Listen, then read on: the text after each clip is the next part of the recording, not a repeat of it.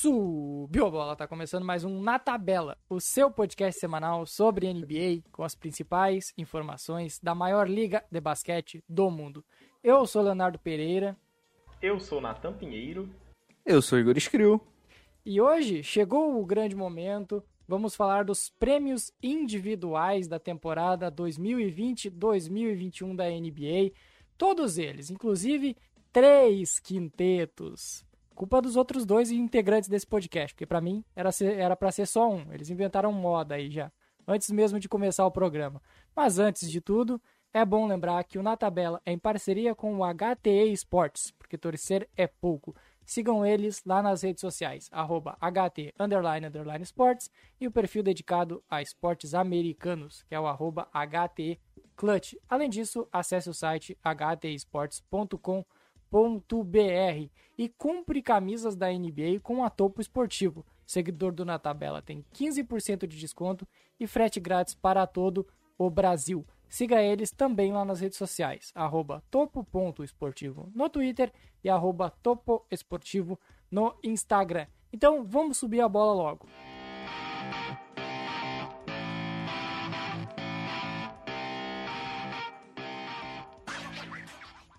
Vamos iniciar. Eu. A, a, a, dinâmica de hoje vai ser assim, ó. Eu começo o primeiro prêmio e escolho quem vai ser o primeiro a, a realizar sua aposta, o seu favorito, o seu vencedor. A partir disso, esse que começou escolhe o próximo e assim por diante. Quando for o terceiro a, a fazer o seu, o seu apostar, trazer o seu vencedor, ele escolhe a próxima premiação e escolhe também quem vai iniciar essa premiação. Para iniciar, eu vou começar com o prêmio de Sexto Homem, porque para mim, na minha opinião, é o mais fácil, é o mais tranquilo, mas a gente em off já deu para ver que tem discordâncias. Natan Pinheiro, meu filho, arroba fast underline break NBA. Qual é o teu vencedor para o prêmio de Sexto Homem, o Sixth Man of the Year? Bom, né, vamos pela brincadeira, né? No mesmo time, para mim, tem dois competidores muito fortes. E entre eles eu escolhi o Joe Ingles, do Utah Jazz. Ah, maravilhoso! Ah, maravilhoso. Então, já, então já começamos naquele night. Que ali. momento! Que momento! Que momento! Grande Nathan Vieira já meteu o Joe Ingles aqui. E, né, vem ali do banco, pontuando com muita eficiência, vou com ele. Ah, cara, eu amo o Joe Ingles. É muito carisma para um jogador só. Ah, felicidade. Tá vendo? Achei que não eu seria execrado aqui. Eu não escolhi ele, mas eu fiquei na dúvida entre ele e o outro nome que tu também comentou. Mas depois a gente fala disso. O Joe Ingles está com uma temporada histórica, né? Arremessando quase 47% das bolas de 3, com o true shooting ali na casa de 69%. Realmente incrível o que ele tem feito. Igor Screw com os números. Natan Pinheiro. Escolhe o próximo. Reforçando a escolha do Natan. Beleza, não, não, que... não, eu achei que eu seria Zecrato, tá, tá me jogando aqui no prédio, que eu tô feliz agora. Viu? Bom, então eu vou devolver o favor, então vai, vai o Léo agora falar o dele. Ah, gostei, gostei, gostei. Então, o meu escolhido vai ser o outro nome onde o Natan ficou em dúvida. Os dois jogadores do, do Utah Jazz e eu escolho Jordan Clarkson que é um, é um combo guard, né? Aquele jogador que vem do banco, faz um salcedo, faz uma baguncinha. E ele treina 17 pontos por jogo, 4 rebotes, 2 assistências, 42% de aproveitamento. Ele está no melhor time da liga, junto com o Joe Ingles vindo do banco, e ele é o segundo maior pontuador em médias da equipe. Então, para mim, ele é um. E eu acho que para todo mundo, o grande favorito a vencer o prêmio de sexto homem. É tu, Igor. Eu vou embarcar na, no hype do Nathan, vou de Joe Ingles, justamente por essas estatísticas que eu falei. Eu acho que é um cara que vem do banco e consegue manter o playmaking, muitas vezes que o Jay só tem no Mike Conley e no Donovan Mitchell. Então, o meu voto é no Joe Ingles também. Mas o prêmio de sexto homem costuma ir para esses peladeiros aí que você é, gosta. É, normalmente é assim que funciona, né? Inclusive, no quesito aqui ser sexto homem efetivamente, talvez o Jordan Clarkson até que seja, né? Porque o Joe Ingles iniciou em é. 24 dos 61 jogos que já aconteceram até o momento dessa gravação. O Jordan Clarkson entrou, foi titular em um jogo dos 62 até o momento dessa gravação. Então, efetivamente seria isso. Mas a gente sabe que a NBA não segue necessariamente esses critérios. Então vamos, vamos ali com o Joe Ingles. A, re, a realidade é que a NBA dá 90% das vezes o prêmio para esse, esse armador ou jogador de posição 1 e 2 que vem para pontuar do banco. Muito é, difícil o, fugir é, disso. Costuma ser esse trick scorer, né, Nathan? Até me ajuda aí na pronúncia, que é a sua especialidade. esse cara que quando pega fogo faz 15 pontos em 10 minutos. Né? Costuma ser esse tipo de jogador premiado. Lou Williams, Mas... Jamal Crawford, uh, o próprio Jordan Clarkson. Exato. Pois é, eu ia até pronunciar o outro aqui, mas a pronúncia é difícil. É o pivô do Los Angeles Lakers ali, o que veio do Los Angeles Clippers. Eu não sei pronunciar o nome dele, eu desisto. O Montrezl Harrell, ele é um caso à parte, dá pra dizer. Porque dos últimos 10, sei lá, 15 anos, não sei se teve outro pivô como sexto homem ganhou, vencendo. E ainda ganhou, ainda roubado de Dennis Schroeder naquela temporada. É verdade, era pra ser o Schroeder. Pois é, exatamente. Mas é isso aí, né? Mercado pequeno que lute. Tem ter... espaço para menção honrosa? Tem, enquanto isso eu vou pesquisando os vencedores aqui pra... Se pra for o Jalen Brunson também faz. Se for... Ele mesmo, ele mesmo. ah, era, meu, era o meu terceiro. Era o meu terceiro, o Jalen Baita temporada, né? Acho que é uma unanimidade ali no top 3. Olha só, minha gente. A última vez que teve um pivô. Cara, nunca teve pivô. Ah, não. Cara, em 84, 85, foi a última vez que teve um jogador de. Ah, não, 85, 86. Bill Walton foi o último pivô a ganhar o sexto homem na NBA até chegar no, no Montrezl Harrell. Pra você ter uma ideia. Cara. Impressionante. É tudo ala ou alarmador. Aí no, na última década teve Lamar Odom, James Harden, J.R. Smith, Jamal Crawford duas vezes, Lou Williams, Jamal Crawford pela terceira vez, Eric Gordon, Lou Williams, Lou Williams e Montrezl Harrell. Caramba, cara. Uma baita seleção de peladeiros mesmo. Eu respeito. Por isso que a aposta é. na tese é quase uma garantia apostar no Jordan Clarkson. É o favorito, né? Apesar de pela minha análise assim, eu corroborar mais com a narrativa e com o jogo do Joe Ingles, mas não dá para negar que o Jordan Clarkson pelo que é historicamente o prêmio de melhor sistema da temporada, é o favorito.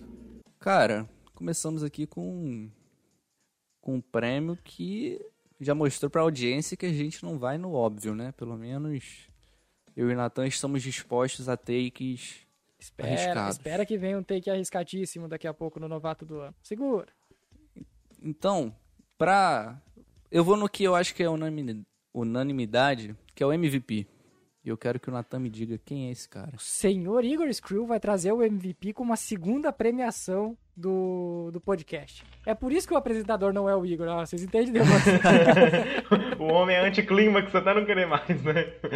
não, mas é para você ver como é, como já tá claro, né, quem é o MVP. Não há suspense. Ah, sim, não sim. há suspense. Não, então, já que não há suspense, então, né? Vou só fazer a pronúncia. Alexej Pokushevsky, aula do... é não? Não é? MVP do seu coração, é, né? então vamos lá. Nikola Jokic, o pivô do Nuggets, o amor da vida do Igor. Igor namora, hum, então nuggets. talvez não seja necessário, talvez seja a segunda opção, né? Mas, então vamos aí com o Nikola Jokic. Ó, vai, vai, o Léo então, porque eu sei que o Igor vai derramar ali, vai falar uma hora sobre o Jokic. Vai o Léo e deixa o Igor por último. Eu tô gostando da ordem, que é, o Natan tá me liberando pra não precisar escolher mais. Ele é o primeiro, eu sou o segundo, o Igor é o terceiro. Tá? É assim que tá ficando. Uh, é óbvio, né? Não tem muito o que fazer. Eu, em fevereiro, eu já tinha cravado lá no, no perfil do Na Tabela que o Jokic era o MVP. Ele jogou impressionantes todas as partidas, 66 jogos nesse momento. O time está com 44, 28, é o terceiro na, na Conferência Oeste, vem numa arrancada muito boa. E o Jokic tem 26 pontos de média, 10 rebotes de média, 8 assistências, 56% de aproveitamento nos arremessos. E um número que é, que é mais impressionante, ele é o líder de win shares, que é uma estatística mais avançada de...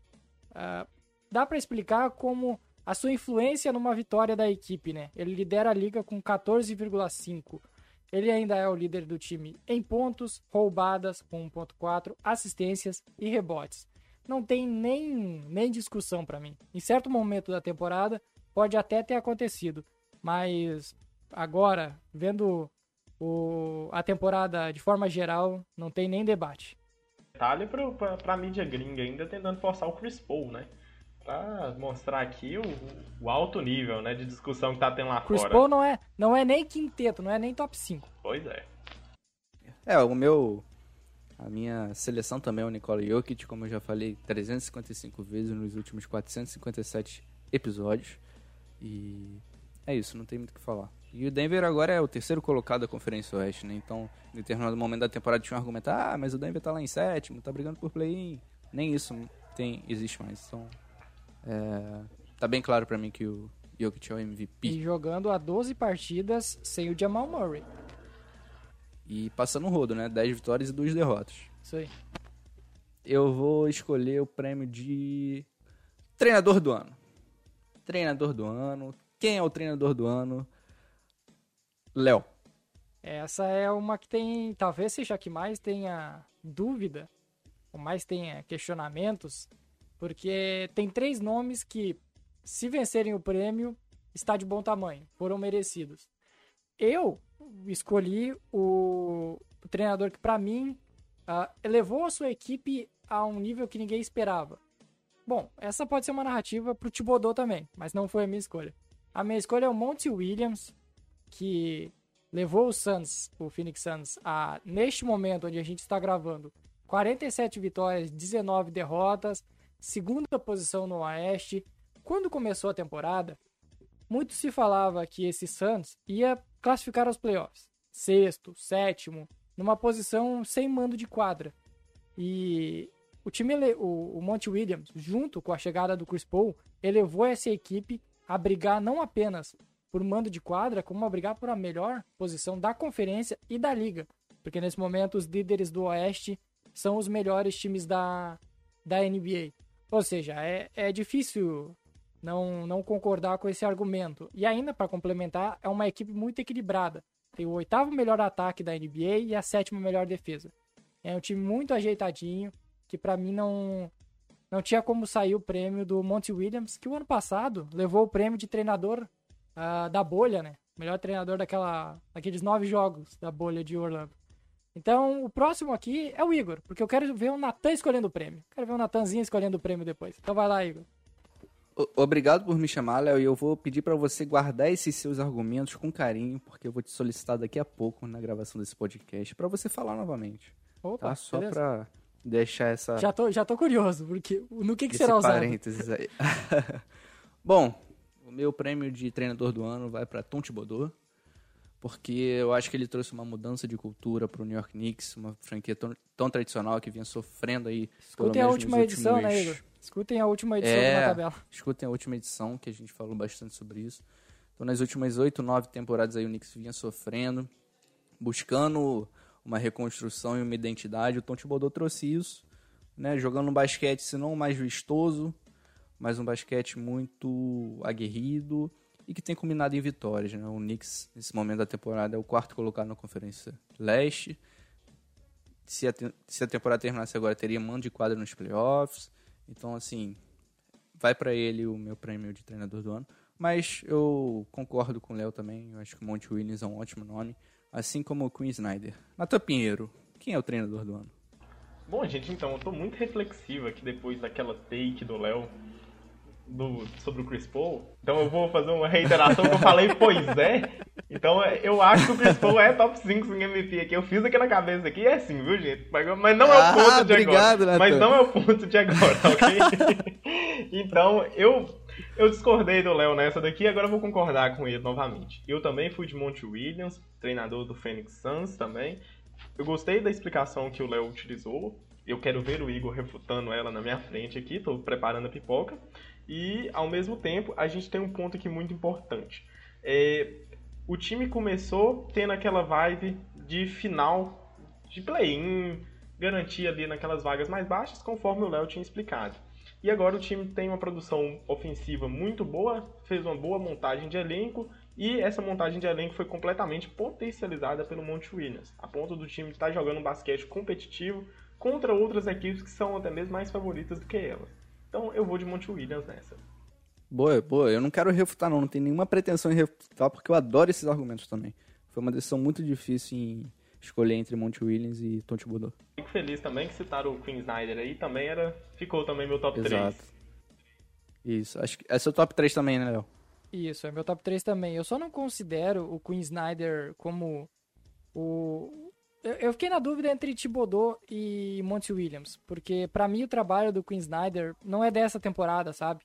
Para mim os outros dois têm um trabalho Sim. mais uh, fora da curva nessa temporada. O trabalho Dá para você Snyder... enxergar mais a mudança, né? Exatamente. O trabalho do Queen Snyder já é algo promovido e organizado há alguns anos. Chegou ao ápice nessa temporada, mas ele já vem uh, preparando esse terreno faz um tempinho. Agora sou eu que escolho Concordo. o prêmio?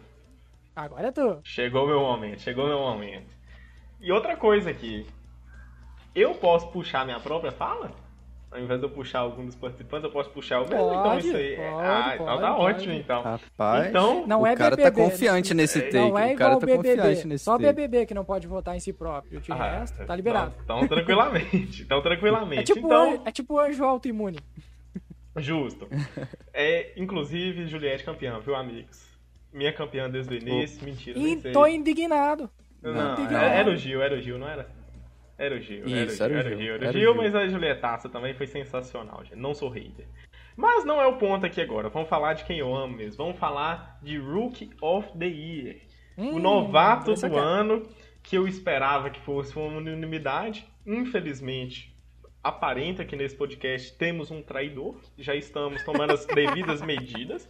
Mas eu acredito que seja indiscutível que o nosso Rookie of the Year é Lamelo Ball, o Lil Gold o futuro melhor jogador de todos os tempos, o grande representante da família Ball. E é ele, velho. Não tem jeito, impactante, joga muito, melhor, melhor jogador da classe, maior teto da classe e Rookie of the Year. E eu passo agora a palavra pro Igor. Antes, antes, ô Igor, antes de tu colocar, ô Nathan, quanto que tu recebe da família Ball pra ficar elogiando os caras toda hora? Eu, eu não posso falar, tá no contrato, entende? Então eu não posso, não posso informar. ah, tá bom, tá bom, tá bom. É, eu vou de Lamelo Ball também. Primeiro que ele começou a temporada vindo do banco de reservas e ascendeu ao ponto do Devontae Graham, que foi um dos candidatos ao MIP na temporada anterior, e ir pro banco, né? Então, foi uma ascensão meteórica. A bola de três, que era um dos questionamentos entrando para a temporada, encaixou, né? tem arremessado acima de 37%. E é isso, não tem muito o que falar. Narrativa, é, o, o quão o jogo dele é vistoso, né? carisma. Acho que tudo indica que o Lamelo Ball é o Hulk do ano assistência linda todo jogo também, viu, gente? Ó, ah, só, o, só o lance o, lindo. O na tabela agradece, o na tabela agradece. O que dá de, de engajamento o nome de Lamelo Ball é impressionante. É, Não só assistência linda, né? Pô, só jogadaço. O homem é bom demais. Cara, no retorno dele, velho, ele meteu uma com, sei lá, 5 minutos em quadra, que foi um negócio muito absurdo. Impressionante, né? Bah, inacreditável que joga o Lamelo. E com a narração daquele, do maluco lá do Hornets, ficou melhor ainda. Tem que ter um prêmio pra esse cara aí, mano. Eu adoro ele. Eu vi ele recebendo hate no Twitter nos últimos dias. Fiquei muito chateado porque eu sou um grande fã da energia que ele coloca na narração. Tá liberado o prêmio narrador do ano? Tá, tá, lá, tá liberado ali o narrador, narrador do, ano. Do então ano. é o do Hornets. Vamos com ele. Aliás, executivo do ano a gente não vai apostar, né? Prêmio mais não, inútil não, da Não, não, não coloquei, prêmio, não. Esse prêmio é muito bunda. Que prêmio bem... Ah, qualquer coisa. Vai, Léo Pereira. Sou eu. Quebra a né? banca aí, vai. Sou Quebra eu, banca. eu, sou eu. Senhores, senhores. Prestes a Tila. Tyrese Halliburton. Não, não, pera, pera, pera. Alexei Pokusevski. Não, não, também não. Uh, Anthony Edwards é o novato do ano por alguns motivos. Primeiro, porque ele já teve jogos onde ele explodiu para 40 ou mais pontos. Isso demonstra que talento tem de sobra, habilidade como pontuador tem de sobra e o principal ponto, ele jogou 66 jogos da temporada. Isso, senhores, são todos os jogos a, até este momento. Enquanto o integrante da família Ball, que eu não irei pronunciar o nome, que está disputando com o Anthony Edwards, disputou apenas 44 jogos. E vocês realmente querem comparar um novato do ano que tem 20 jogos a menos que o outro. Além disso, ele ainda lidera a, né, em pontos na comparação. Ele tem mais pontos que o Lamelo. Ele ainda tem 4 rebotes por jogo, 5 assistências, 41% de aproveitamento. E como eu disse, a qualquer momento ele pode explodir para 40 pontos ou enterrar na sua cabeça. Eu não consigo ver o Lamelo, apesar de ter tido grandes momentos na temporada, como o novato do ano, com apenas 44 jogos. Me desculpem. Só um adendo, já que essa não. discussão de. Já que essa discussão de número de jogos apareceu pela primeira vez, a gente usou o filtro de 40 jogos. Isso. Né, como para qualquer prêmio. Como... Só pode ser é, colocado o como... nome na lista se tiver 40 ou mais jogos. Isso. Então, só para pontuar mesmo. Não vai ter Kevin Durant, gente, infelizmente. Tá, tá, tá. Não vai ter. Eu, eu posso falar um negócio aqui? Eu posso usar Talvez, números mano. também? Eu Depende, também posso mano. usar números? Falar, Talvez. Mas... pensa bem, pensa Depois bem. Depois que tu falar, eu posso tortar a letra que o editor sou eu. Não, mas vamos lá. O Lamelo tem 20 jogos a menos. O problema 22. é. Isso. O problema é, com 22 jogos a menos, o Lamelo foi muito mais impactante do que o Anthony Edwards. Ponto. Olha lá a diferença Quanto, dos dois times. Na, na, na, olha a diferença. Ou mais pontos. Olha a diferença entre os dois. Um tá indo disputar a taça da NBA, o outro tá disputando a taça Cade Cunningham. Tá, Não, tá buscando. Tá... que o, o, time, o time aí é complicado. Aí comparar times é complicado. E ao mesmo tempo, Pegando jogador por jogador, vamos usar então as estatísticas que eu, que eu gosto. Eu utilizarei inicialmente a offensive rate, que é basicamente a produção ofensiva de um jogador a cada 100 posses. Lamelo Ball faz belos 110 simpáticos de offensive rating. Anthony Edwards, simpaticamente, faz 100.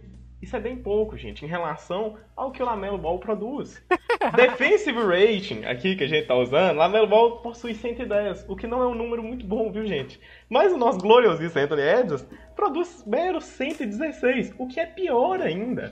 Então, convenhamos, gente, temos um rookie mais efetivo, melhor, com uma campanha melhor, com um teto maior, é o homem, gente, não tem discussão. Ô, Natan, quantos jogos tem Lamelo Ball de 40 pontos? Quantos Game Winners tem Lamelo Ball? O Lamelo Ball já meteu já Game Winner? Agora eu não posso nem, nem refutar, não, porque eu nem lembro. Se tiver, eu já deve ter, ter soltado lá os posts no Twitter, né? Eu teria soltado muito post Não, mas o, o Hornets, durante determinado momento da temporada, era o melhor time no clutch time. Então... Pois é. Ao mesmo tempo eu ali... Estou que... procurando o dado de win shares que talvez seja mais. O Lamelo Ball tem 3 e o Anthony Edwards 0.1. É, é, é, porque basicamente o, o, Anthony Edwards não ganha os jogos, né? Mas convenhamos. É, é, um ganha os jogos, o outro não. O Minnesota Timberwolves não vê esse O Nathan, o Nathan, o Anthony Edwards joga no Wolves, no Wolves e o Léo, pera aí, deixa eu pegar o número de um enxerga. Não, foi sacanagem, Léo. É, eu, faltou juntar dois neurônios neste momento. Aí foi difícil. Puxemos é, tipo, o inteiro, então. Tipo, o Anthony Edwards deve ter vencido cinco partidas na temporada inteira, então é meio é. complicado. Então eu vou puxar, para não ficar anticlimático, porque o MIP todo mundo vai apostar igual, não, te... é, vamos no defensor do ano primeiro, então. Defensor do ano e começa pelo. Começa pelo Natan. Beleza, eu gosto de começar as coisas. Então, teve uma certa discussão nessa temporada? Teve. Foi mais pela emoção de ter uma discussão? Foi. Mas eu não vou entrar muito nela, não.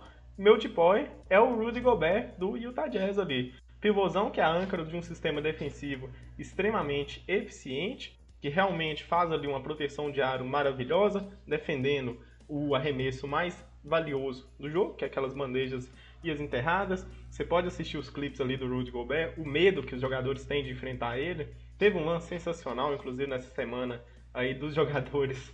Eu nem me lembro mais qual foi o time, mas eles chegavam perto do Gobert e eles voltavam a bola, mesmo que o arremesso mais fácil, teoricamente, seria bandeja. E toda essa intimidação que o Gobert faz, junto com a, a efetividade. Foi o Spurs. E junto com a efetividade que ele traz ali, é um dos fatores essenciais para que o Utah Jazz esteja com essa campanha tão vistosa. Então, Rudy Gobert é o meu depoy. E agora eu vou passar a palavra para o Igor. Eu assino embaixo. a fala do Natan, o, o Rudy Gobert aí vem com uma temporada histórica, estatisticamente falando. É uma das melhores marcas no de LeBron, entre outras estatísticas, proteção de aro, é a âncora do sistema ofensivo do Jazz, que é um dos melhores times da temporada. Então acho que não tem muito o que discutir, não. Esse prêmio vai pro Gobert mesmo. A torcida do Jazz também, ó, a torcida do Jazz também ama também atualmente as de LeBron, né? Gosta de uma estatística avançada é. que é, pô, nossa, eu achei que eu gostava, mas eu tô besta. O povo passou eu. Solte, Léo. Meus jovens, Uh, sabe aquele negócio de. No MVP, Tô com medo, confesso. No MVP, Yannis Antetokounmpo não tinha chance de vencer esse ano porque ele ganhou muitas vezes seguidas. O Lou Williams não ganhou o sexto homem ano passado porque ele ganhou muitas vezes seguidas. O LeBron não ganhou MVP no Miami Heat porque ele tinha ganhado muitas vezes seguidas. O Rudy Gobert hum. não vai vencer o prêmio de defensor do ano porque todos os anos o Rudy Gobert vence o prêmio de defensor do ano. Tinha que mudar o nome já. Pra Defensive Play, de, Gobert Defensive Player of the Year. Porque. É, Seria uma boa homenagem. É, é quase que a obviedade. Ô, Léo, Léo, Léo, Léo, o Natan deu um prêmio pra um pivô, mano. Meu Deus do céu. E um pivô raiz, mano. O impossível aconteceu, meu Deus do céu. Ou é difícil. Descansa batido. Ô, na moral, gente, é justiça. Eu, eu amo o pivô, gente. Eu vou salvar esse momento aqui. Eu vou salvar ah. esse momento. E toda vez que o Natan criticar um pivô, eu vou pegar e botar esse trechinho. Eu vou, eu vou botar em cima. Eu vou botar em cima da fala na do Natan moral, e do Rudy Eu acabei de deslegitimar todos os meus argumentos. Né? É o fim de Natan Pinheiro nesse podcast. Enfim, a hipocrisia, né, meus jovens? Uh, mas eu não vou dar o prêmio pro Rudy Gobert. O meu vencedor vai ser quase que pelo cansaço do Rudy Gobert vencer todos os anos. O meu vencedor vai ser o Ben Simmons, jogador do Philadelphia 76ers, que neste momento tem a segunda melhor defesa em defensive rating da temporada. Também está brigando para ser um dos melhores times de toda a liga, é um dos líderes da Conferência Leste e o Ben Simmons é um dos grandes nomes dessa equipe. Aliás, além de, de ser um bom defensor até de aro, ele é um defensor que protege em todas as posições, é um jogador alto, de envergadura, com mãos ágeis, tem bons números de roubadas. Então, eu considero o Ben Simmons o, o diferente dessa vez, porque eu acho que a liga não vai querer colocar o Gobert novamente vencendo o prêmio que ele vence em todas as temporadas. Eu acho o argumento do Léo um argumento justo, por incrível que pareça. É realmente um eu argumento também. justo, mas uma coisa que é que eu Deixa sinto. pro ano que vem. É, é mais ou menos. eu sinto, eu sinto a imprensa, eu quando a gente fala, por exemplo, desse negócio do Yannis Antetokounmpo, a imprensa tem muito peso inclusive nessa divulgação. Eu sinto a imprensa forçando tanto o Gobert contra o Simmons, que é algo que a gente não sente, por exemplo, sei lá, Yannis e Jokic. Hoje é claro, a gente iria de Jokic. Mas a gente não sente essa intensidade da imprensa em cima disso, entende? É, pode ser, mas o, o Simmons não vai ter uma temporada desse nível no ano que vem. O Gobert vai ter. Todos os anos o Gobert tem os mesmos números, praticamente. Então, eu confio eu na melhora que... do Ben Simmons. Eu confio. De verdade. Por, por ser o diferente, eu acho que o Ben Simmons vai, vai levar esse prêmio. Mais pelo cansaço que por realmente ser o melhor defensor. Você reconhece que o Gobert é o melhor defensor do ano, mas você daria o prêmio pro Ben Simmons. Isso, basicamente é isso aí. Eu acho que é que quase todos os anos o Gobert é o melhor defensor do ano. Só que Sim. cansa, né? É, é aquele negócio. O prêmio, o, o MVP, o LeBron James quase todo ano ele merece o prêmio. Só que ele nunca ganha. Porque ele é o LeBron James, ele já ganhou diversas vezes. Então, eu acho que é nessa situação que, que entra o, o defensor do ano. Se o Gobert tivesse ganhado no ano passado, o prêmio que foi pro Antetokounmpo, talvez esse ano fosse do Ben Simmons. Talvez. Mas como o Gobert não ganhou no passado, acho que Gobert não ganhar por duas temporadas seguidas sendo o melhor defensor. O Gobert tem quantos prêmios? Dois? Três? Dois, eu acho. Uh, duas vezes. 18 Dois e vezes. 19. Então, é. mais um aí, não. Um hat-trick fica bom. É, pode ser, pode ser. Talvez o cansaço. É que. Não sei se vai ter outra temporada do Ben Simmons nesse nível. Pra ele vencer. Do próprio Sixers como defesa, né? Eu, eu confio, gente. De verdade. No Ben Simmons eu confio. Porque o cara é novo. ainda assim tá na idade tranquila ali, para manter 24, esse nível. Né, eu acho. É, ele é muito inteligente e ele não vai entrar em nenhum decaimento físico. Se tudo der certo, né? Tomara que dê. É, de lesão nem nada ali. Porque tem o decaimento físico da idade. Que a gente vê em diversos jogadores ali que tem esse. É, pivôs, inclusive, sofrem muito com isso para aguentar a mobilidade e tal. Um bom exemplo atualmente é o Mark Gasol, que está no Los Angeles Lakers, se você for vendo o decaimento que ele foi tendo ao longo das temporadas. E, é, é rápido, né? Tem uhum. jogador que cai de uma temporada para outra num nível bem, absurdo. É, é bem abrupto, né? E o Ben Simmons, ele vai ficar mais experiente, vai aprender a utilizar o corpo dele, inclusive, de melhores formas ainda. É um defensor é muito tem, versátil. Tem 2 e 11, né? Impressionante, um armador. Então, realmente, eu confio mesmo, assim, que o Simmons vai manter isso aí por um bom tempo ainda, nessas conversas de pole e também nos times de defesa. Mas é isso aí, não vai fugir desses dois nomes. Eu acho que é muito difícil que apareça algum terceiro nome na discussão. Nem sei se vocês pensaram em algum outro nome aí. Não, para mim ficou entre esses dois mesmo. Não. Eu acho que o Jimmy Butler tá bem distante dessa. É o líder em roubadas, o Butler, né? O Matisse Tybalt também, que tem feito um bom trabalho, mas não tem tantos minutos. Né? Acho que não, não dá para dar um prêmio. O Ben Adebayo também, que é muito falado, o Capelá, mas nada muito com, com apelo tão forte quanto esses dois. É, acho que não dá para colocar na mesma conversa, não. Então tá, vamos pro último prêmio que sobrou aqui, que é o prêmio de Most Improved Player. Um MIP, o jogador que mais evoluiu nessa temporada. E eu começarei por mim. Porque eu vou. Eita, chamou a resposta. Chamou, chamou, chamou. A... Chamou a resposta. A, a cláusula no contrato aqui, a cláusula Natan Pinheiro, que ele inventou. Ele inventou uma exceção no meio do programa. Então vamos lá. Julius Randle, do New York Knicks, ele tá quase no limite, né, da, da cota evolução ali, porque passou de 30, passou de 28, eu já não considero, não, não coloco mais nessa lista. Ele tem 26 anos, ele tá com 24 pontos por jogo, 10 rebotes, quase 6 assistências, chutando 46% uh, ah, de aproveitamento geral, 42% de 3, na temporada anterior a essa, ele teve apenas 19 pontos, 3 assistências, 9 rebotes, números abaixo. E isso sem. Não, não pode esquecer que ele se tornou o centro do ataque do New York Knicks, que evoluiu e é uma equipe que está brigando por. Brigando não, provavelmente vai garantir o mando de quadra nessa temporada. Então eu não, não consigo ver outro nome que não seja Julius Randle pro Most Improved Player. E vai lá, Igor, tu é o próximo. Bom, para começar, eu gostaria de dizer que foi bem difícil fazer essa escolha, porque o MIP é um prêmio que vem se ressignificando, né, cara? O... A gente tem visto jogadores com boas temporadas que dão um salto na direção de ser um All-NBA ou virando All-Star ganhando, né? Que seria o caso do Julius Randle, que mudou totalmente seu jogo e se consolidou como a principal peça do New York Knicks.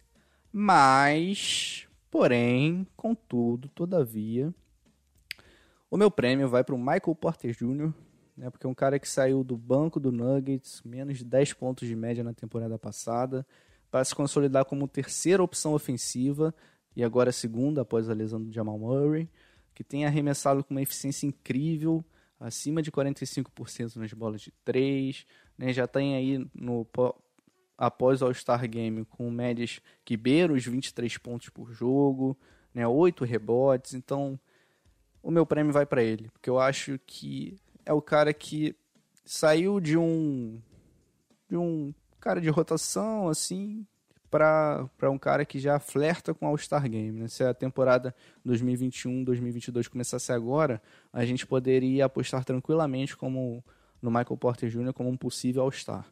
Então meu voto vai para ele.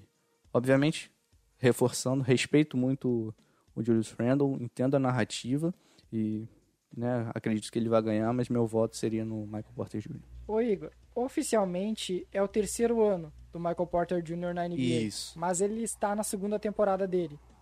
Eu Sim. não considero jogadores em segundo ano como candidatos a esse prêmio, porque, na minha opinião, sempre é existe uma evolução do primeiro para o segundo ano. Então, eu não colocaria o Michael Porter ou qualquer jogador, uh, Jamoran, Zion Williamson, qualquer desses nomes como candidato aqui, porque essa evolução é natural de todo jogador da NBA melhorar no seu segundo ano, exceto quando ele se chama Tyler Hero. eu, eu entendo esse argumento, também pensei nisso, mas eu acho que o Michael Porter Jr. é um caso muito especial, né? Se a gente olhar para a época do draft dele, é um cara que se, se duvidava da capacidade física dele, da saúde dele para atuar na NBA. Né? Então ele ficou de fora na primeira temporada Metade e por isso ele foi calor. No... Isso. É, na, na primeira temporada, na temporada de calor dele, ele veio do banco a temporada inteira e de repente, na temporada seguinte, ele se consolida como terceira, segunda opção ali do Nuggets, colocando esses números incríveis com uma eficiência bizarra, cara. É realmente impressionante a eficiência que ele tem arremessado e se consolidado, cara. O true shooting dele, por exemplo, é 66%, cara. Para um cara que tem grande produção do perímetro, sabe? É um cara que arremessa muitas bolas difíceis, é um shot maker. Entende? Então, entendo esse, esse seu ponto, esse questionamento, mas eu não conseguiria não votar no Michael Porter Jr. Ele foi a 14 escolha do draft de 2018. Inclusive, aqui, é, como a gente que tá gravando aqui, a gente vê a cena, né? Mas para quem é que tá ouvindo aí, vocês têm que ver serenidade na cara do Igor soltando essa take. vocês tinham que ver serenidade do cara soltando uma take polêmica que eu. Ele nem mudou a cara direito, né? Tranquilidade, né? Estivesse dando bom dia pra nós. E assim, eu tô com o Léo nessa daí, mais pelo sentido da, daquela visão que o Léo trouxe, da visão das pessoas que votam. Então, as pessoas, os jornalistas que votam, os especialistas lá, os jogadores, treinadores e tudo mais, eles seguem essa linha que o Léo eh, mostrou aqui pra gente aqui, de não votar nos jogadores do segundo ano. Talvez isso venha a fazer a gente é, questionar sobre a intenção do prêmio em si. Porque se é o jogador que mais evoluiu e se o jogador que mais evoluiu for do segundo ano, ok, ok. Mas aí, dentro daquilo que é proposto pelos especialistas, eu entendo totalmente a questão do Léo. E eu já vou emendar já, já vou falar a minha, já estou conversando demais aqui. E eu vou de Julius Randle, estou com o Léo nessa também, ó. União sinistra, eu e o Léo aqui. Concordei com tudo dessa vez. E vou de Julius Randle também, baita temporada. Novamente, ouçam o nosso podcast passado, em que eu também deusei muito o Julius Randle, pelo sistema até quase heliocêntrico que é proposto no Knicks, e que ele está sabendo responder muito bem quanto a esse estilo de jogo. Exato. Eu não fico nada amargurado com esse voto de vocês. Super entendo. É um cara que mudou totalmente seu jogo, né, cara? Isso precisa ser destacado. Algum outro nome? Eu cheguei a pensar em Jalen Brown, mas teve uma queda durante a temporada. Ah, é. Eu diria o próprio Zion Williamson mesmo, como foi citado. É, mas eu acho que ele é, deu um salto muito grande. Jeremy Grant também. também. Foi um dos que eu pensei. É, e o Christian Wood, só que o Christian Wood, a questão das lesões dele atrapalhou bastante ali o desenvolvimento. Nosso Houston Rockets também jogando aquele basquete picho também não ajudou muito. O, a mesma coisa vale pro Pistons do Grant, né?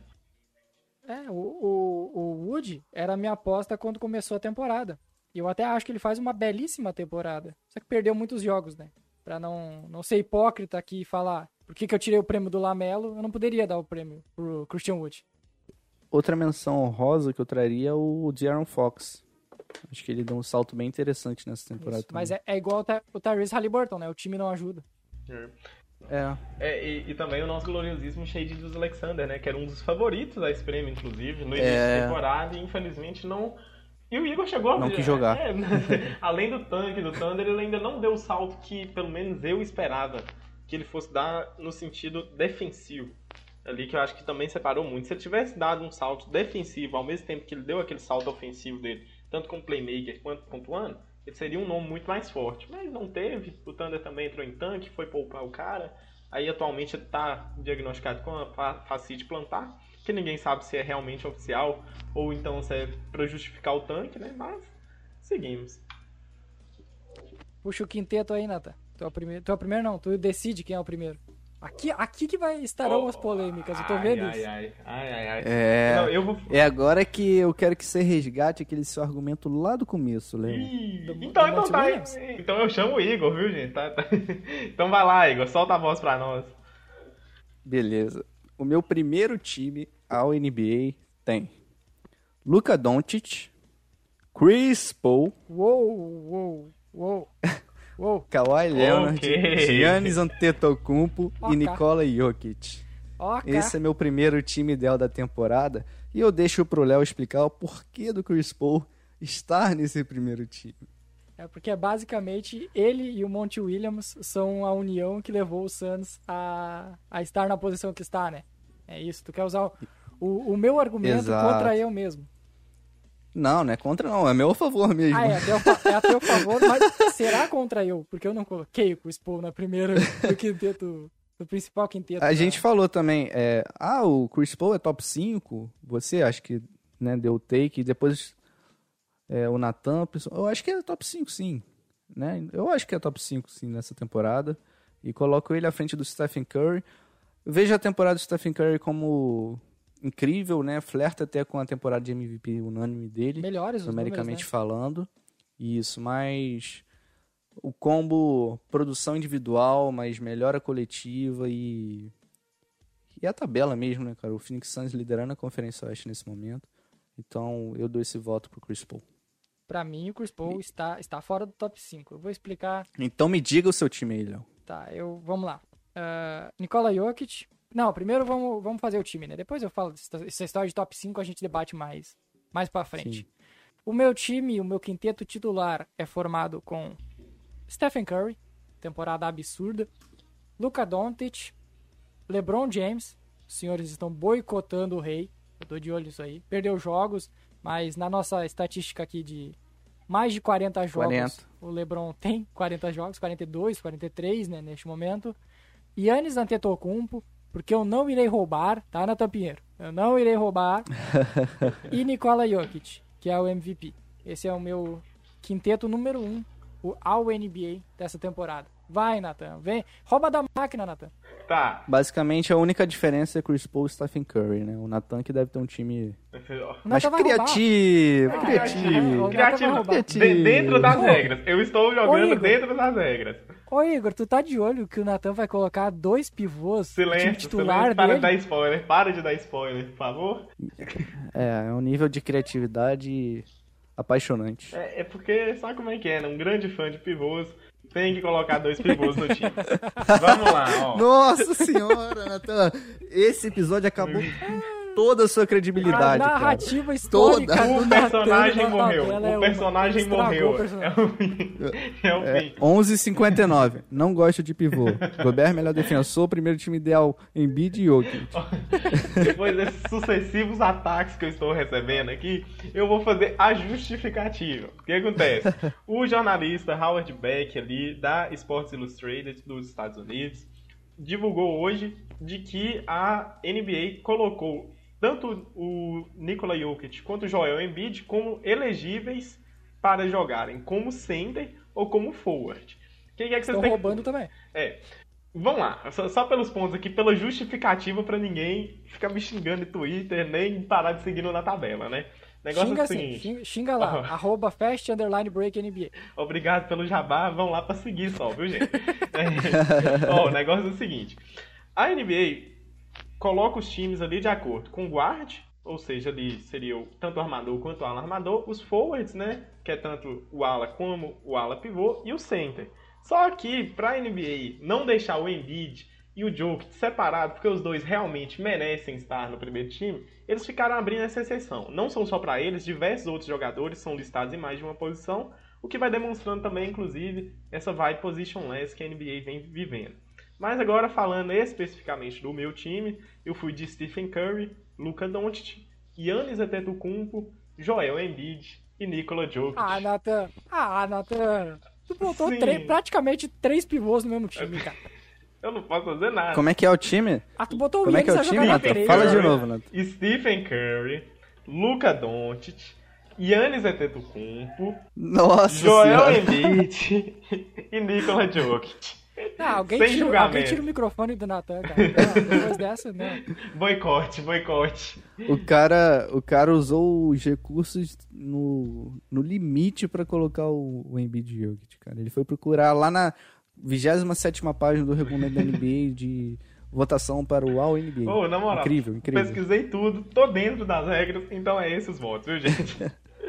Eu não sei okay, o que, que, é pior. Okay. Eu não sei o que, que, é pior. Se é o Embiid na 4 ou é o Yannis jogando na posição 3.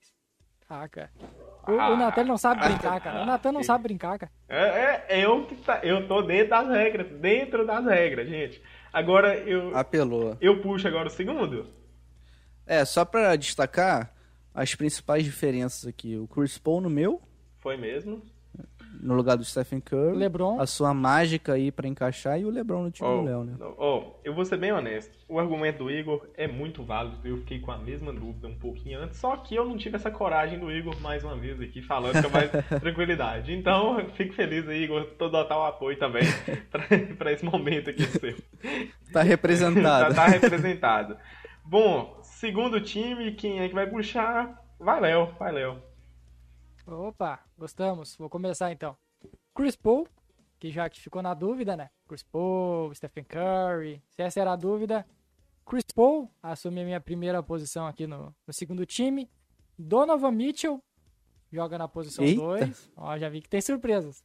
Kawhi Eita. Leonard na 3. Julius Randle na 4. E Joel Embiid de pivô, porque aqui a gente joga na posição que eles jogam de verdade, tá, Nathan Pierre? Tá? Na posição que eles jogaram a temporada inteira, tá bom? ok, Léo, ok, Léo, ok, eu entendo. Vai tu, Natanzinho. Bom, Léo, então vamos lá. Segundo time, eu fui de Damian Lillard, Chris Paul, Julius Randle, Kawhi Leonard e Rudy Gobert. Sem muitas oh. surpresas, ó. Sem muitas surpresas ali, tranquilaço. Vai, Igor, agora. É que quem não rouba não pode, não pode usar o Gobert no segundo time, né? O meu segundo time tem Damian Lillard, Stephen Curry, Jimmy Butler. Olha aí o clubismo. Paul George e Joel Embiid. Ok, agora sim, a gente tem um time diferente. Temos um é, time diferente aqui agora. Agora sim. Ó, oh, surpresa aí pelo Paul George. É, primeiro, Léo, a maior surpresa é o Donovan por que Donovan Mitchell? É, é verdade, Léo, é, verdade. Não, não, não, não, não, esconda a sua, não. Por que, que o Donovan Mitchell tá no seu segundo time? É porque ele está no melhor time da temporada, sendo o melhor jogador desse time na temporada. Então, é, é a cota melhor, melhor equipe da temporada, melhor recorde da temporada. Natan Pinheiro, quem é o melhor jogador do Utah Jazz? Rudy Gobert, Rudy Gobert. Não, mas, mas aí pensa comigo, o Rudy Gobert estará no terceiro time. Porque aqui a gente bota pivôs na posição onde eles jogam. Ah, é. Isso é verdade. Justo, justo, justo. Isso é verdade. Natan tomou alfinetada nesse segundo time. É triste, não? É marcado aqui, somente ataques. Uh, qual é a outra diferença? Eu, eu fui o único que colocou Jimmy Butler? Sim. Sim. Não faz nenhum sentido. E Paul George também? É, Paul é... George no segundo time me surpreendeu. Paul George não está nenhum dos três times meu e o Jimmy Butler também não. Toma vergonha, toma vergonha, né? Falou. Favor. Qual o terceiro time? O terceiro time é um tapa na cara da sociedade. Só tem jogador legal pra vocês verem. Nossa senhora, eu tô com medo do seu terceiro time, não. Beleza, né? Ok. E aí? O que mais que Igor falou? Por que Paul George? Por que Paul, eu, por eu coloquei Paul George. Não, não, o Paul, não, o Paul George eu entendo. Por que Jimmy Butler? Não, o Paul George e o Kawhi fariam sentido, né? Qualquer um dos dois que entrasse. Sim. Cara, eu, eu coloquei o Jimmy Butler porque ele tá no top 10 nas principais métricas avançadas na temporada. E aí eu já cito o LeBron, de LeBron, essas estatísticas que eu não sei se quer explicar, mas são estatísticas avançadas e ele tá no top 10, então preciso colocar ele. E o impacto que ele tem no Heat, né, cara? Nessa temporada ele assumiu um papel quase que de protagonista. Em determinados momentos ele era quase um time heliocêntrico. E muito disso gerava em torno da produção do Jimmy Butler, seja passando a bola, seja atacando o aro, seja pontuando, seja defendendo, né? Eu falei, dei uma menção rosa para ele no, no prêmio de defensor do ano. Ele tá no meu primeiro time ideal de defesa da temporada também, que a gente não vai falar nesse podcast, mas é, vale aqui mencionar também, porque corrobora com, meu, com a minha seleção para ele no segundo time ideal. E o Basquetebol e é por isso que eu coloquei. Inclusive o Basquetebol Index agradece muito o jabá que o Igor tá fazendo para eles hoje, viu? Vão lá pra vocês acharem essas estatísticas do LeBron, de LeBron ali, que é complexa demais pra explicar, viu, gente? Nossa senhora, é uma luta. Isso. E Paul George, cara, Preciso explicar o Paul não, George? eu acho que não, porque pra mim o Paul George é auto-explicativo. Se o Léo quiser. Não, eu não coloquei porque eu ia utilizar só um dos dois no, nos dois, nos três times. Ou era o Paul George ou era o Kawhi. E aí eu acabei ah, escolhendo ah, o Kawhi. No, no, time do Natan tem alguém surpreendente, acho que o Rudy Gobert, né? Mas aí foi por ter roubado. Foi a mágica dele. Ok, gente, ok, eu já entendi. Já. Todo mundo já entendeu já. Que vocês odeiam pivôs, pelo, que, pelo que eu entendo, vocês não, odeiam o, pivôs, né? O Natan botou o Randall no segundo time, né? Foi, o Léo também. Caramba, só eu não botei o Randall foi. no segundo time. Colocou o Jimmy Buckets. Que eu botei o. É, é Paul George na base, né? Paul George. É, é, vai lá. Vocês usaram o Lillard, né? Os dois colocaram o Foi. Lillard. Eu não fui no e Lillard. E você não. É verdade, Léo. Surpreendente, viu? Nossa senhora. Surpreendente mesmo. e terceiro time? Terceiro time, bora. É o que dá polêmica. Começando com Natan Pinheiro. O terceiro time é o time da Discord. É o time da Discord, é o que tá todo mundo errado, né? Vamos, vamos começar. James Harden é o primeiro deles. Devin Booker. É, Paul George. LeBron James, que eu não iria deixar de indicar o rei e Ben Adebayo. Depois da minha mágica e blá blá blá blá blá blá blá. Nossa senhora! E é isso aí mesmo, viu, gente? Cara. tá difícil. Nem os dois mais clubistas desse podcast pensaram, Acabaram os passou pivôs. na nossa cabeça botar Acabaram o Ben no time. Eu coloquei cinco pivôs no primeiro time. Já é lá, gente. Acabou os pivôs, tá difícil. Deixa eu botar um pivô meio falso aqui pra amenizar a minha imagem. Vai, vai o Ben ali pra lá e é isso aí mesmo. e aí foi ele. Eu fiquei entre ele e o Taos, mas eu não gosto muito de dar prêmio pra esses caras que não ganham jogo, não. Deus mas... amado. É, outro pivô. E o Gobert? Tá ah, o Gobert tá no pois segundo é, time. Exatamente. Capelar, Nathan. Justo, Capelar. o Capelar, Capelar era bem melhor que o, que o Carl Anthony Towns, né? Capelar ganha jogos, Sim. né, Léo? Né? É. né? Né, né Léo? Tem gente que ganha jogos. Seguimos ali. Vai, vai Igor. Vai, Igor, pro terceiro time. Terceiro time? Isso. Kyrie Irving. Urra. James Harden. Ah, que bom. É Brooklyn Nets. Kevin Durant. Kevin Durant tá inelegível pela nossa regra de 40 jogos. Ah, não, não. Tá inelegível. tá inelegível. Então, Kyrie Irving, James Harden, LeBron James, Julius Randle e Rudy Gobert. Esse é meu terceiro okay, time. Ok, ok. É, pela montagem dos outros, até que tá entendível ali. Fiquei bem surpreso com o Kyrie. Mas eu pensei também nele, eu fiquei entre ele e o Harden. Eu queria algum representante do Nets. Cara, sendo sincero, eu acho que a temporada do Kyrie tem sido um pouco subestimada, cara. Ele tem sido muito eficiente, arremessando 50% dos arremessos de quadra, acima de 38% das bolas de três, segurando a onda, né, com, com tantas lesões. Às vezes ele tá jogando sozinho, às vezes é ele com o Harden, às vezes é ele o Kevin Durant. Talvez ele tenha sido o cara mais... Talvez ele tenha sido o cara mais... Uh, confiável, não queria falar confiável porque é o que mais jogou, um né? sentido entre de produção, três, né? Entre os três. O cara mais disponível. Isso. Ele tem 49 partidas nesse momento. Então, eu coloco ele nessa nesse terceiro time. Mas eu, eu tenho muitas menções honrosas aí, tipo Calma. Bradley Bill, Zach Lavine, Jalen Brown. Eu queria botar o Jason Tatum também, enfim.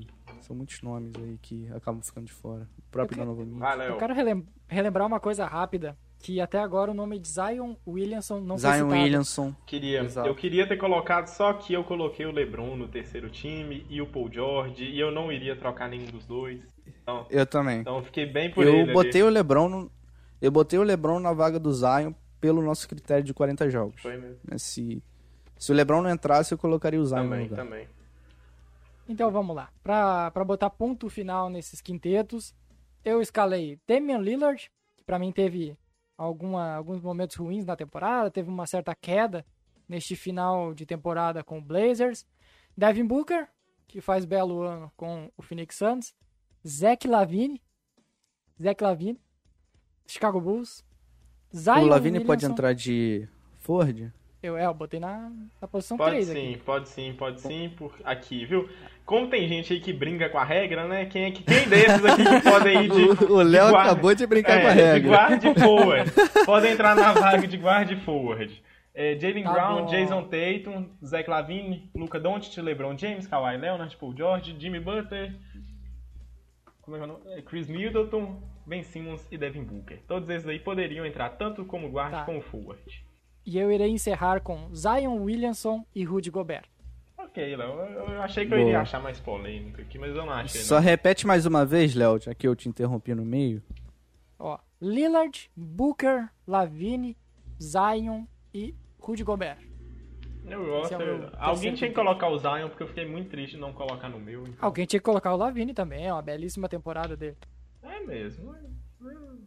É, é. Eu gosto do, do Zion aí nessa brincadeira, porque eu fiquei muito triste de não ter não tê-lo colocado. Oh, agora eu fiquei surpreso eu, eu, tô, eu tô surpreso. Eu, eu tô surpreso com uma coisa aqui. Tu Oi. foi o único que votou no All-Star, lembra? Tu o único que colocou o Zion naqueles times do All-Star Game quando a gente fez. Foi. E agora tu foi não mesmo. trouxe o Zion. Nem em 15 jogadores tu não escolheu ele.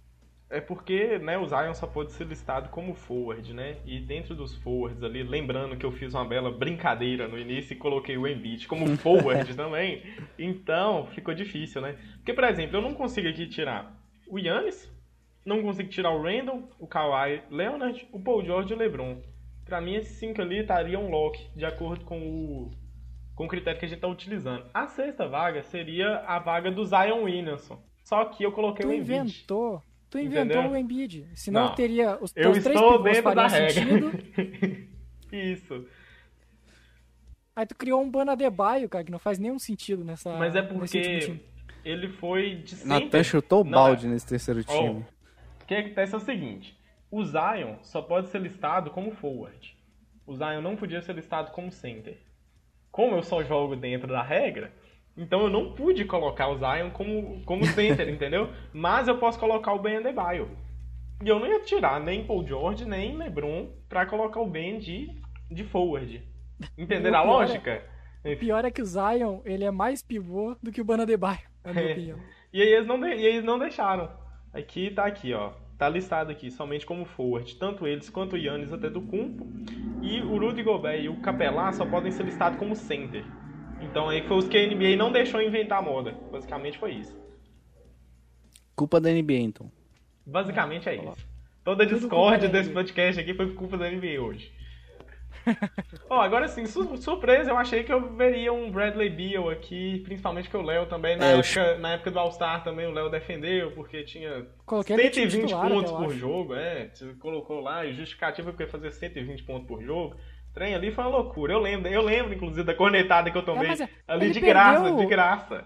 Isso, ele perdeu o protagonismo no, no Wizards na segunda metade da temporada. Com o crescimento do Westbrook, ele teve uma, uma queda nos números absurdos. O time começou a vencer e ele não, não tava mais tão dependente daquelas loucuras de 60 pontos lá. Inclusive, como é bom ter um full raiser, né? Como é bom ter um potencializador de piso de verdade. Como é bom o senhor Russell Westbrook, viu?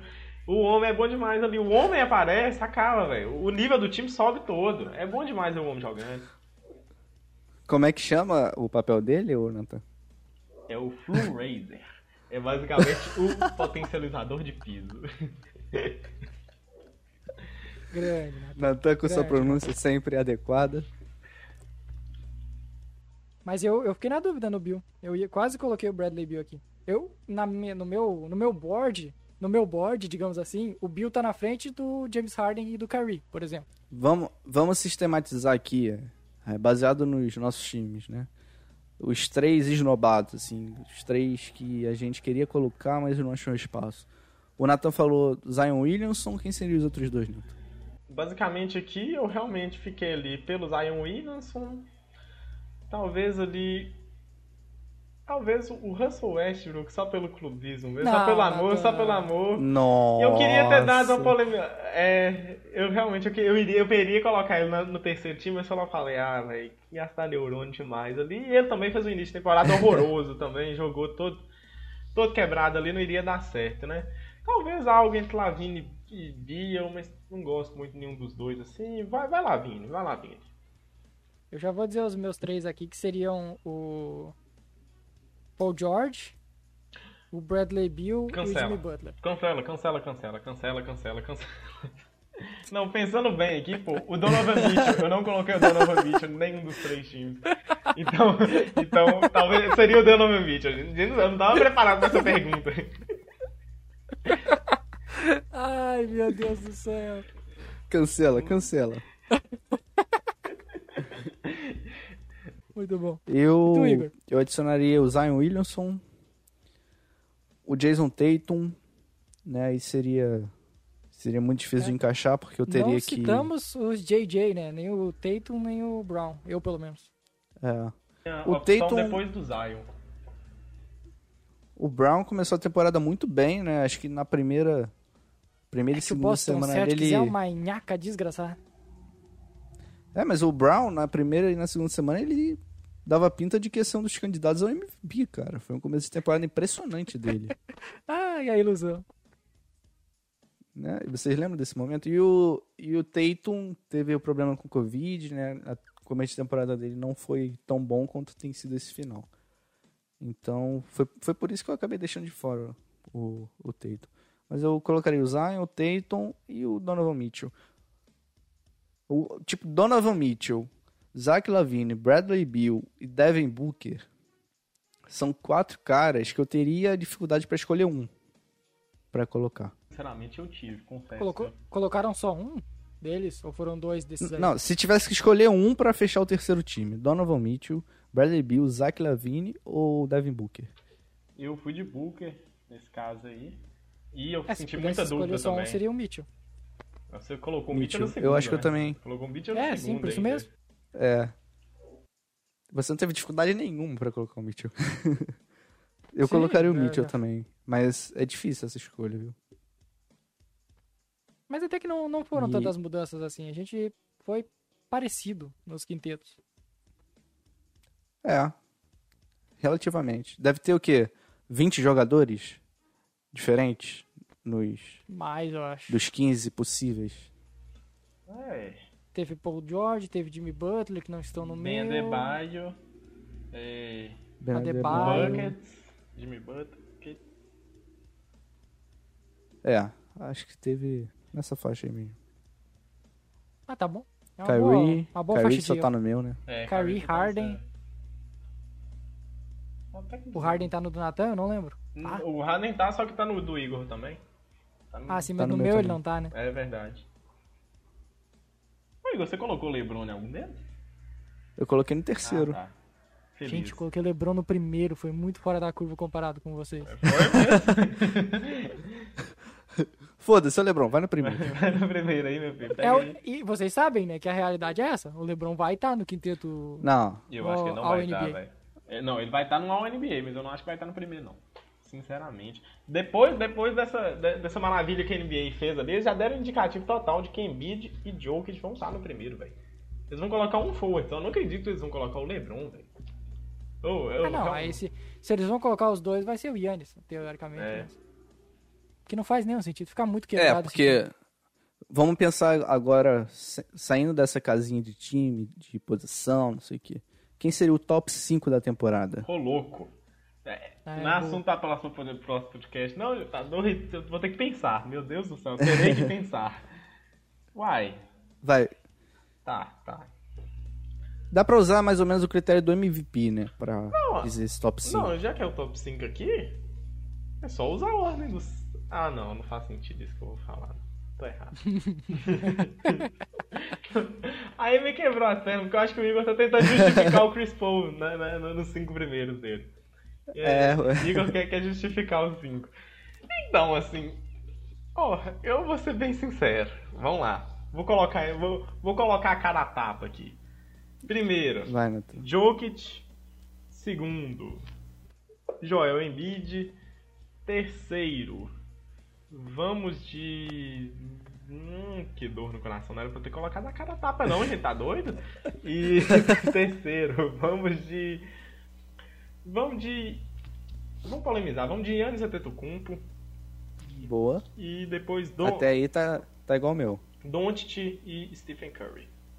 Hum, Leonardo Pereira. Eu vou de Jokic, Embiid, um, Stephen Curry, Luka Doncic e Yannis Antetokounmpo. E o Chris Paul seria o sexto. Ok. Ok. E eu vou de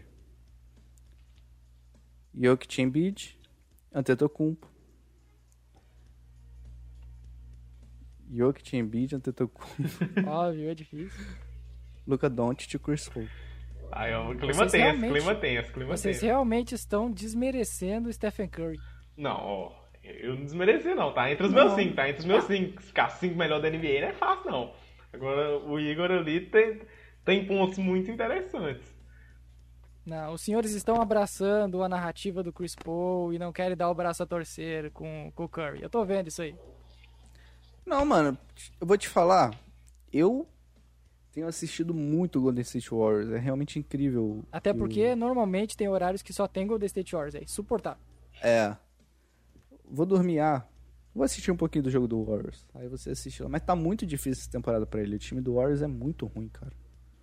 E isso acaba afetando de alguma forma o jogo dele, né? Ele, ele é o jogador na liga, segundo mais uma estatística do Basketball Index, como o nosso querido Nathan Piero citou, que a gente tem feito um merchan incrível.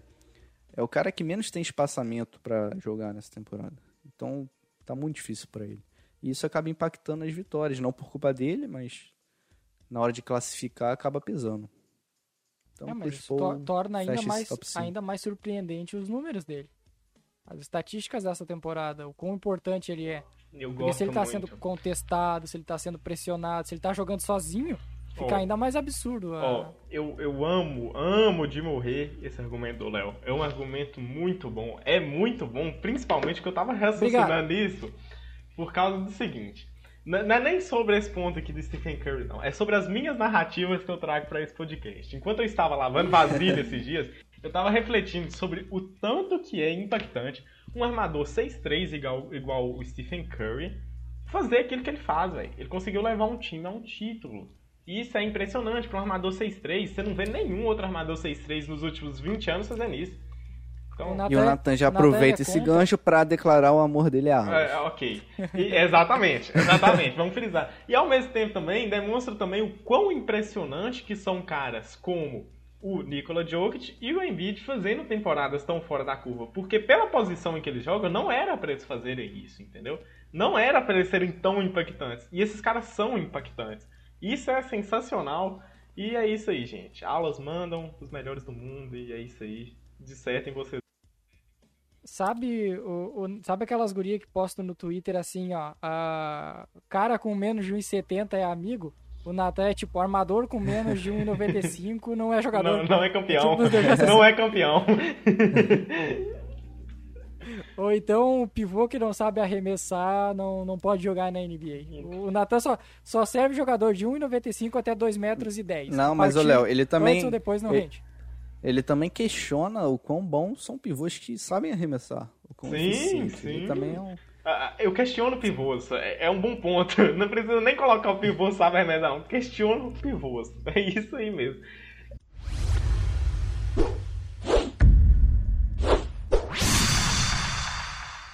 Então é isso, galera. Lembrando para vocês de nos seguir nas redes sociais, arroba na tabela podcast no Twitter e no Instagram. Também siga o arroba portal Miami Heat, o arroba Underline Break NBA. E assine o nosso feed para não perder nenhuma nova edição deste programa maravilhoso. É isso, galera. Até a próxima semana. Provavelmente com gravação lá no Espaços, na nova ferramenta que jovens como eu ainda não soube, uh, não soube utilizar ela. Então, provavelmente gravaremos por lá. Fique ligado nas nossas redes sociais. É isso, galera. Até a próxima semana. Valeu!